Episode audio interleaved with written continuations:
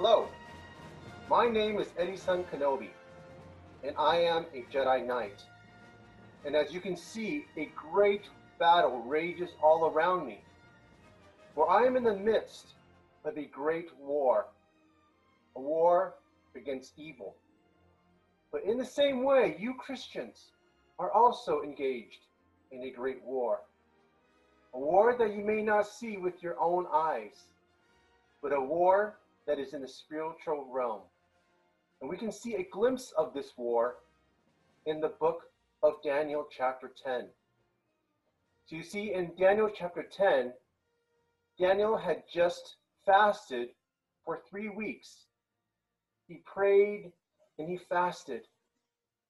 And although nothing was happening in the physical realm, something was happening in the spiritual realm.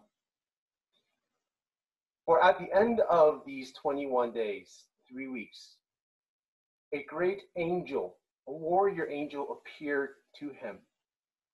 And this is the vision that he saw. I will be reading from Daniel chapter 10, verse 10. And these are the words of Daniel. And he says, A hand touched me and set me trembling on my hands and knees. He said, Daniel, you who are highly esteemed, consider carefully the words I am about to speak to you, and stand up, for I have now been sent to you. And when he had said this to me, I stood up trembling. Then he continued, Do not be afraid, Daniel. Since the first day that you set your mind to gain understanding and to humble yourself before your God, your words were heard, and I have come in response to them. But the prince of the Persian kingdom resisted me 21 days. Then Michael, one of the chief pre- chief princes, came to help me because I was detained there with the king of Persia. Now I have come to explain to you what will happen to your people in the future, for the vision concerns a time yet to come. While he was saying this to me, I bowed with my face toward the ground and was speechless. Then one who looked like a man touched my lips, and I opened my mouth and began to speak. I said to the one standing before me, I am overcome with anguish because of the vision, my Lord, and I feel very weak. How can I, your servant, talk with you, my Lord? My strength is gone, and I can hardly breathe. Again, the one who looked like a man touched me and gave me strength. Do not be afraid, you who are highly esteemed, he said.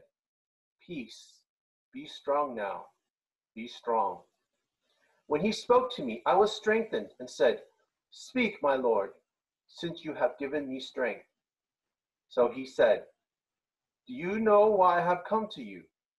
Soon I will return to fight against the prince of Persia. And when I go, the prince of Greece will come. But first I will tell you what is written in the book of truth.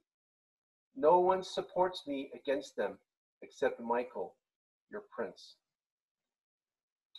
So there seems to be a very confusing passage. Who exactly are these people that are talking to Daniel? Who exactly is this prince of Persia and the prince of Greece? Were they actual physical princes and princes in the in the earthly realm?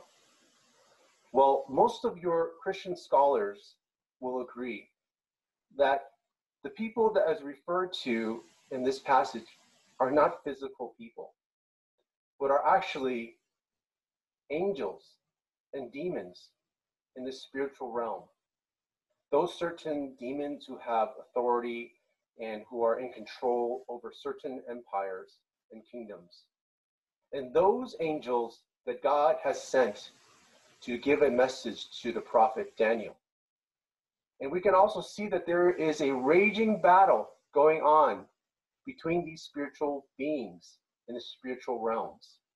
Even though we do not see with our eyes, but there is a battle going on, a battle of good versus evil. And as Christians, like Daniel, we, you can also engage in this battle, just as Daniel has. through fasting and prayer. This is how we fight. This is how you fight in your battle against the forces of Satan and the forces of evil in your world.